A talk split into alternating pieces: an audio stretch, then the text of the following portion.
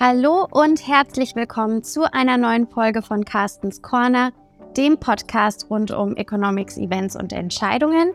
Mein Name ist Franziska Biel und ich freue mich, diese Folge wieder mit unserem Chefvolkswirt Carsten Bjeski aufzunehmen. Hallo Carsten. Hallo Franziska. Ja, Carsten, nachdem du und Sebastian ähm, letzte Woche bereits über die EZB gesprochen habt, ähm, können wir heute mit der US-amerikanischen Zentralbank der Fed weitermachen. Äh, die hat sich nämlich am Mittwoch getroffen und hat da sowohl neue Prognosen vorgelegt als auch eine geldpolitische Entscheidung getroffen. Ähm, erwartet und auch letztlich abgeliefert wurde ja eine Zinserhöhung um 25 Basispunkte. Ähm, was ich interessant dann fand, war, dass die Kommunikation aber im Vergleich zur letzten Sitzung doch eine ganze Ecke zurückhaltender ausgefallen ist. Ähm, wie siehst du das denn? Wird die Fed denn jetzt vorsichtiger?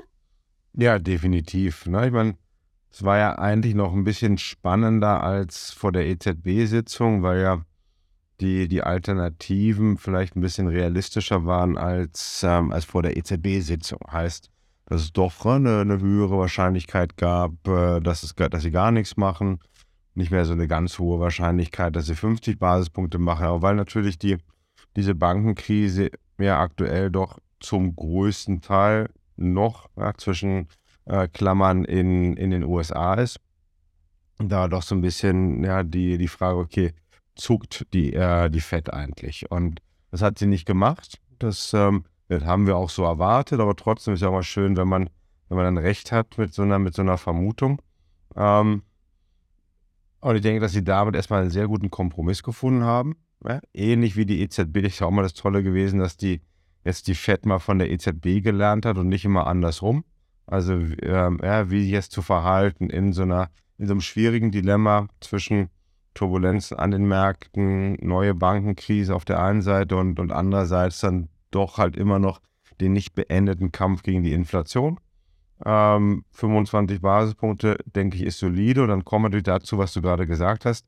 Ähm, ja, die Fed hat es eigentlich ja, ihre sogenannte Forward Guidance verändert und hat alle Optionen offen gelassen für die nächsten Monate.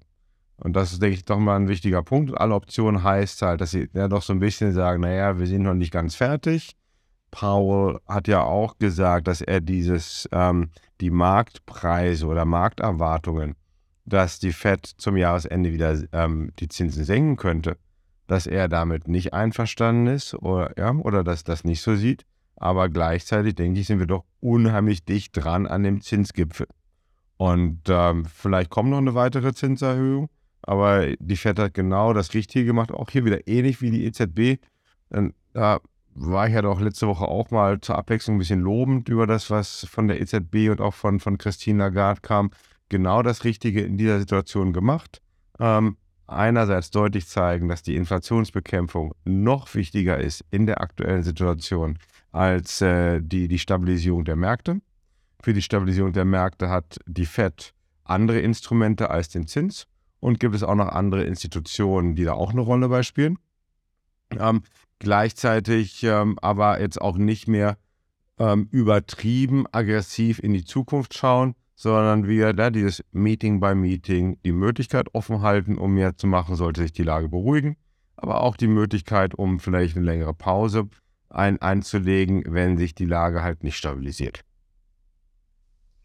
Und was ich, was ich auch wirklich spannend fand, gerade in dem Zusammenhang, den du gerade angesprochen hast, ist, ähm, dass die Fed irgendwie noch recht zuversichtlich scheint, ähm, bei der Annahme, dass ihr eine weiche Landung gelingen wird. Also, dass es ihr gelingen wird, die Zinsen zu erhöhen, also vor allem in dem Ausmaß zu erhöhen, wie sie es auch schon getan haben, ohne dabei die Wirtschaft stark abzuwürgen oder auch einen starken Anstieg der Arbeitslosigkeit zu sehen. Ähm, insbesondere jetzt in Anbetracht des Finanzmarktstresses in den USA, den du ja auch gerade schon angesprochen hast, ähm, auf den wir aber auch noch mal detaillierter eingehen werden, ist das doch ganz schön optimistisch, oder nicht? Natürlich ist es optimistisch, aber ich kann ja auch nicht den Zins erhöhen und äh, dann vielleicht gleichzeitig sagen, dass ich große Angst habe vor einer harten Landung ja, oder von einer Bruchlandung der Wirtschaft, dann, dann würde ich nicht den Zins erhöhen. Also das gehört so ein bisschen zum Spiel, dass ich jetzt noch davon noch mich überzeugt zeigen muss, dass ich da das hinbekomme, eine sanfte Landung. Wir haben ja auch immer schon vorher gesagt, dass ähm, die Wahrscheinlichkeit auf eine sanfte Landung gar nicht so hoch ist, ja, ähm, weil wir auch immer wieder schon gesagt haben, dass die langfristigen Folgen dieser ähm, geldpolitischen Wende noch uns so lange beschäftigen werden und auch erst in den kommenden Monaten richtig spürbar sein werden, sowohl in den USA als auch in Europa, dass ähm, diese optimistischen Wachstumsprognosen vielleicht ein bisschen überzogen waren. So, und jetzt kommt auch die FED so langsam auf den Trichter. Ja, ist noch nicht in den Prognosen ersichtbar, aber Paul hat das ja auch gesagt, dass es durchaus sein kann, dass ähm, ja, über die äh, Bankkreditvergabe ähm, die, die Wirtschaft noch negativ beeinflusst wird in den kommenden Monaten. Ähm, und ich denke, das ist halt wirklich die, die Tatsache, ähm, dass ähm, die Fed vielleicht ein Ticken zu optimistisch ist, aber gleichzeitig ja auch ähm, dadurch, dass sie jetzt die Tür geöffnet hat, um eigentlich eventuell gar nicht mehr den Zins weiter erhöhen zu müssen, auch wieder realistisch ist. Also das ist eine, eine relativ spannende Sache. Bekommt sie trotzdem die sanfte Landung hin? Boah, ja. Also ist, ist natürlich deutlich zu früh. Ähm, mit, der, mit den Turbulenzen der letzten zwei Wochen denke ich, steigt das Risiko, steigt die Wahrscheinlichkeit, dass sie eine sanfte Landung nicht hinbekommt und steigt damit halt auch die Wahrscheinlichkeit, dass ähm, wir irgendwann zur Jahreswende, ja, ob nun kurz vorher oder kurz danach, dann doch die erste Zinssenkung bekommen werden, auch wenn Jerome Powell das jetzt am Mittwoch nicht unterschreiben wollte. Also das heißt, da ähm, ja, bleiben wir ja sowieso ähm, dran und werden auch immer wieder darüber sprechen, wie es auch mit den Zinsschritten bei der FED weitergeht. Ähm, und du hattest jetzt auch gerade schon angesprochen, dieser Trade-off zwischen Preisstabilität und Finanzmarktstabilität, beziehungsweise der Trade-off, ähm, den es zwischen diesen beiden ähm, Mandaten der Zentralbanken ähm, aktuell eigentlich nicht gibt. Ähm, der wurde ja ähm, von Lagarde gestern nochmal, also gestern am äh, Mittwoch, wenn wir aufnehmen, ist Donnerstag, ähm, bei der ECB and its Watchers Conference betont. Und ähm, Paul hat ihn ja auch angesprochen, beziehungsweise hat gesagt, dass ähm, kein Trade-off zwischen den beiden Mandaten besteht. Was ich mich jetzt gefragt habe, ist, könnte es nicht sogar sein, ähm, wirklich, dass eigentlich genau das Gegenteil ein bisschen aktuell der Fall ist, also dass die Transmission der Geldpolitik unter den aktuellen Umständen vielleicht ein bisschen schneller gehen könnte, ähm, weil die Banken haben ja die Kredit Kreditrichtlinien ähm, schon in den letzten Monaten verschärft und könnten sie ja jetzt noch stärker verstärken, einfach um auf Nummer sicher zu gehen. Dann kommen sowieso die hohen Zinsen dazu. Ähm, das heißt, die Kreditvergabe könnte doch noch deutlicher zurückgehen und die Transmission der Geldpolitik, also jedenfalls über den Kreditkanal, würde noch verstärkt. Ähm, also zumindest so lange wir jetzt nicht zu einem ähm, Systemzusammenbruch sehen, den wir ja sowieso nicht erwarten. Ja, das stimmt, ja, aber es, ist, es wäre, also wenn das jetzt eine bewusste Aktion wäre, natürlich ein Spiel mit dem Feuer. Und äh, von daher denke ich, wird das jetzt auch ein ja, in Anführungsstrichen willkommener Nebeneffekt sein für die Notenbanken, dass genau das passiert, was du sagst. Ähm, ja, dieser sogenannte Banktransmissionskanal halt wieder ein bisschen, bisschen schwieriger wird, ein bisschen verstopfter sein wird und damit natürlich realwirtschaftliche Folgen hat, die dann wiederum die Inflationsrate, die ja immer mehr eine nachfragegetriebene Inflationsrate geworden ist, dann halt auch nach unten drücken werden und den Notenbanken damit zusätzlich helfen werden im Kampf gegen die Inflation. Ja, also kom komplett richtig die Argumentation. Ähm, nur kann ich mir halt nicht vorstellen, dass die, die Notenbanken das bewusst machen, ähm, weil es natürlich auch ein, ein Spiel mit dem Feuer wäre und ähm, man, ich denke, nicht so, so eine Feinsteuerung machen kann, die einerseits, okay, dann ist der Bankentransmissionskanal etwas schwieriger, aber gleichzeitig so zu manövrieren, dass es nicht zu einem ähm, Zusammenbruch der Banken oder des Systems kommt. Ähm, also das, das bleibt schwierig. Was ja auch mit diesem Trade-off ein bisschen gemeint ist. Ähm, und ich war, ich war ja diese Woche in Amsterdam, in den Niederlanden. Ähm, Gab es ja auch einen großen Nobelpreisgewinner ähm, in, für, für Wirtschaft vor, vor zig Jahren. Das ist Jan Tinbergen gewesen. Und ähm, der hat eigentlich auch so dieses Konzept immer präsentiert, dass es halt pro Zielstellung auch nur ein Instrument geben sollte. Oder andersrum, ein, ein Instrument für eine Zielstellung. So, und ich denke, das muss man auch ein bisschen im Hinterkopf haben, wenn man das über diesen Trade-off spricht. Das heißt, die Notenbanken versuchen halt deutlich zu machen, sie haben an der einen Seite die Zinsen, das Zinsinstrument, das gilt es weiterhin einzusetzen im Kampf gegen die Inflation. Auf der anderen Seite stehen dann andere Instrumente, Liquiditätsmaßnahmen, ähm, Notkredite, billige Kredite, ähm, vielleicht ein, ein, Spiel mit den, mit den Collateral-Regeln, ähm, also mit dem, dem, dem Pfand, den Banken hinterlegen müssen, um sich Liquidität bei, bei der Notenbank zu holen. So, das sind alles Maßnahmen, die die Notenbanken hier aktuell ja schon eingesetzt haben, teilweise, und auch noch mehr einsetzen könnten. Ähm, und äh, die dann wirklich nur darauf ausgerichtet sind, um dann halt die finanzielle Stabilität zu unterstützen. Es gibt, und damit kann die Notenbank auch beides machen. Sie kann sowohl den Kampf gegen die Inflation fortsetzen, als auch versuchen, die, äh, die finanzielle Stabilität wiederherzustellen. Nur, und ich denke, das war die wichtigste Botschaft, sie wird das nicht machen mit dem Zins. Ähm, sie wird es nicht so machen, wie die Märkte das halt noch aus der Periode 2007 bis 2009 oder 2010 bis 2012 kennen, dass wenn es irgendeine Form der Krise gibt, die Notenbanken halt wirklich mit dem gestreckten Bein da reingehen und dann ein whatever it takes machen, also wirklich alle Instrumente, die sie haben, einsetzen, um die Krise zu bekämpfen. Ich denke, der Versuch wird halt jetzt gestartet, dass die Notenbanken versuchen, das etwas dezidierter hinzubekommen, nur mit einigen Instrumenten und daher halt auch jetzt wirklich diesen ähm, diesen Fokus legen auf, es gibt keinen Trade-off, es gibt keinen Trade-off zwischen diesen Instrumenten und zwischen den unterschiedlichen Zielstellungen. Wir müssen auch ganz ehrlich sein, sollte es wirklich zu einer Art von wieder Marktschmelze kommen, also einem, äh, so einem Mega-Tumulten wie 2007 bis 2009, gehe ich mal davon aus, dass dann die Notenbanken doch auch wieder das Zinsinstrument einsetzen würden. Nicht, dass es dann kurzfristig helfen würde, ähm, aber da, dann geht es halt wirklich darum, irgendwie den schwindenden, das schwindende Vertrauen aufzufangen. Und das können halt Notenbanken nur machen, wenn sie halt wirklich zeigen, wir gehen hier all in und wir benutzen wirklich alle Instrumente, die wir zur Verfügung haben, inklusive dem Leitzins. Ja, es sind, es sind wirklich sehr, sehr spannende Zeiten ähm, aktuell für, für solche Entwicklungen ähm, jetzt eben unter Anbetracht der hohen Inflation, dann ähm, finde ich es immer wieder spannend zu beobachten an den Märkten, welche doch deutlichen Reaktionen da hervorgerufen werden durch die Kommunikation von ähm, ja, Geldpolitikern oder auch ähm, Fiskalpolitikern. Ähm, also zum Beispiel ähm, Paul hat ja nicht nur gestern gesprochen, sondern auch Finanzministerin Yellen. Und sie wiederum hat ähm, gesagt, dass es keine pauschale Einlagensicherung, also auch kein, also keine Sicherung für Einlagen, die oberhalb von 250.000 Dollar liegen, angestrebt werden würde. Und das Problem bei Missvertrauen ins Finanzsystem ist ja teilweise jetzt gar nicht mal unbedingt, dass es den Banken wirklich schlecht geht, sondern dass Einleger ihre Einlagen im großen Stil abziehen, weil sie denken, es geht den Banken schlecht. Und wenn sie das dann tun, dann geraten die Banken wirklich in Schieflage. Also im Grunde eine sich selbst erfüllende Prophezeiung da muss man doch im Moment wirklich alles, was man sagt, eigentlich ganz genau auf die Goldwaage legen, oder?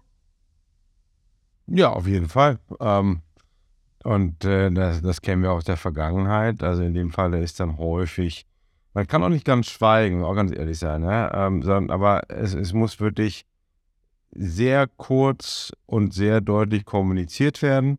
Und ähm, da helfen, ich meine, in, in Deutschland kennen wir doch auch noch mittlerweile die diese wirklich ähm, legendarischen ähm, Aussagen von äh, Per Steinbrück und, und Angela Merkel während der Finanzkrise, die sich dann halt da am, an einem Sonntagnachmittag mal hingestellt haben vor die Kamera und gesagt haben, dass ähm, die, die Spareinlagen der Deutschen alle sicher sind. Dass sie das garantieren.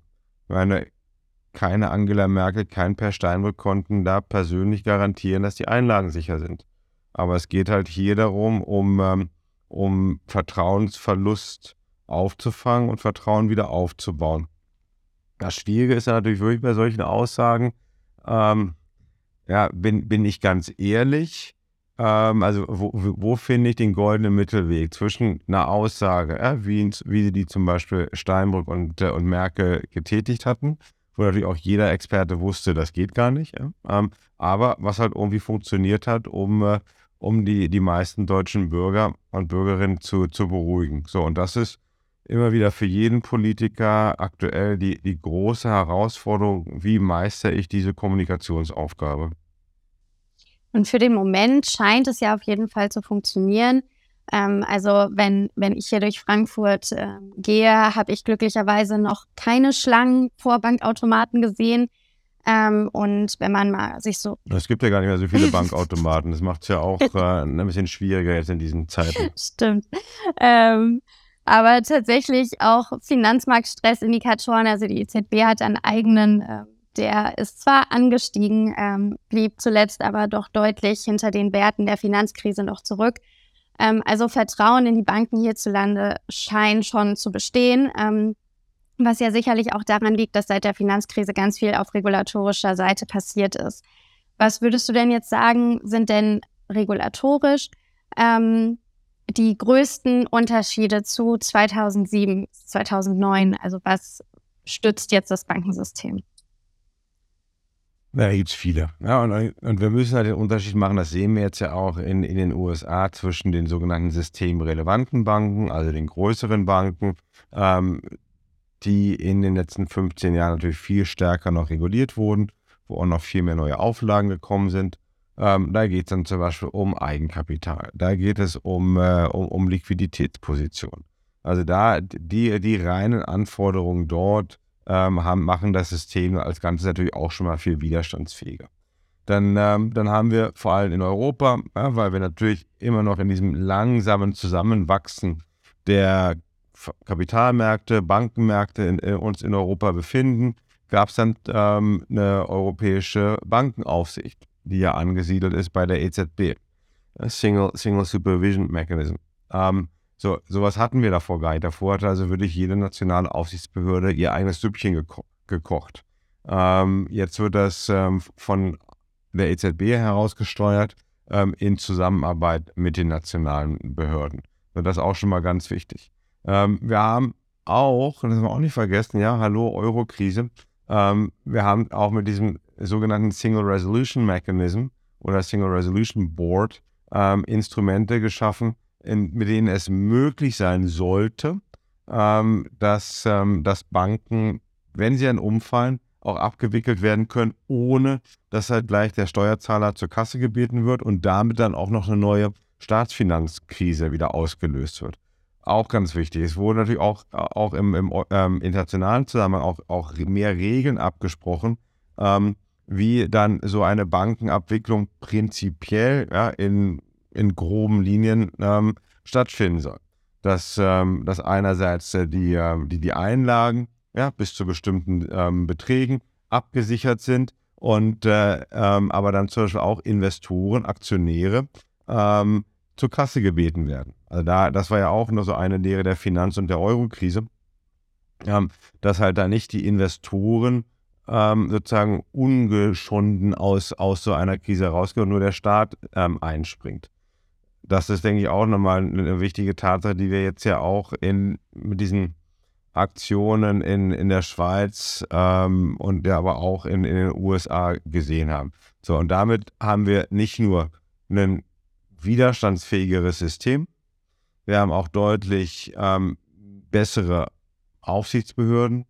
Wir haben, ähm, ja, denke ich, auch bessere Kontrolle. Und, das ist ja das Einzige, auch hier wieder schaurig Schöne. Ähm, äh, diese Bankenkrise, da ist es dann einfacher, um eigentlich wieder mit dem ähnlichen Muster von politischer Notenbankseite drauf zu reagieren, denn das kennen wir. Das ist also nicht erst irgendwie eine Krise, die komplett neu ist, ähm, weil, ja, wie ein Lockdown, der auf einmal kommt wegen einer Pandemie, ähm, die noch nie jemand mitgemacht hat, oder wie wegen eines Krieges in, in der Ukraine, was halt auch ähm, zum Glück ähm, kaum einer in seinem Leben mitgemacht hat. Wir haben jetzt hier zu tun mit, ähm, mit Marktunsicherheit, mit äh, teilweise wankenden Banken, aber das kennen wir. Und das hat er erklärt, denke ich, für mich auch, warum jetzt es gelungen ist, um so schnell einzugreifen. Ähm, was halt auch wichtig ist. Ja, man darf das halt nicht so lange irgendwie so ein bisschen so rumeiern lassen, ähm, sondern wenn man schnell eingreift, was in den USA passiert ist, was in der Schweiz passiert ist, dann hilft das ja auch, wieder das System einigermaßen zu stabilisieren. Und ähm, ja, wir, wir haben ja auch schon häufiger gesagt, ich meine, also es gibt keinen Grund zur Panik. Man muss auch aufpassen, man sollte nicht na naiv sein, ja, weil wir einfach auch natürlich in den letzten 15 Jahren immer wieder gelernt haben, da kommt auf einmal über irgendwelche Verbindungen, die man nicht so auf dem Schirm hatte, doch noch eine Krise. Ähm, man sollte sich nie irgendwo hinstellen, das ist ja nur deren Krise und nicht unsere Krise. Ähm, also von daher vorsichtig, ja, aber kein Grund zur Panik. Also ähm, vieles hat sich verändert seit der, ähm, seit der großen Finanzmarktkrise. Und vieles wurde dazu gelernt. Danke, dass du das ähm, alles noch einmal eingeordnet hast. Ähm, generell auch danke an dich, Carsten, für deine Einschätzung. Danke natürlich auch an Sie, liebe Zuhörerinnen und Zuhörer, für Ihre Zeit. Wenn Sie Themenwünsche oder Anregungen für uns haben, hinterlassen Sie uns gerne einen Kommentar. Und ansonsten freuen wir uns schon auf nächste Woche und wünschen Ihnen ein schönes Wochenende. Tschüss!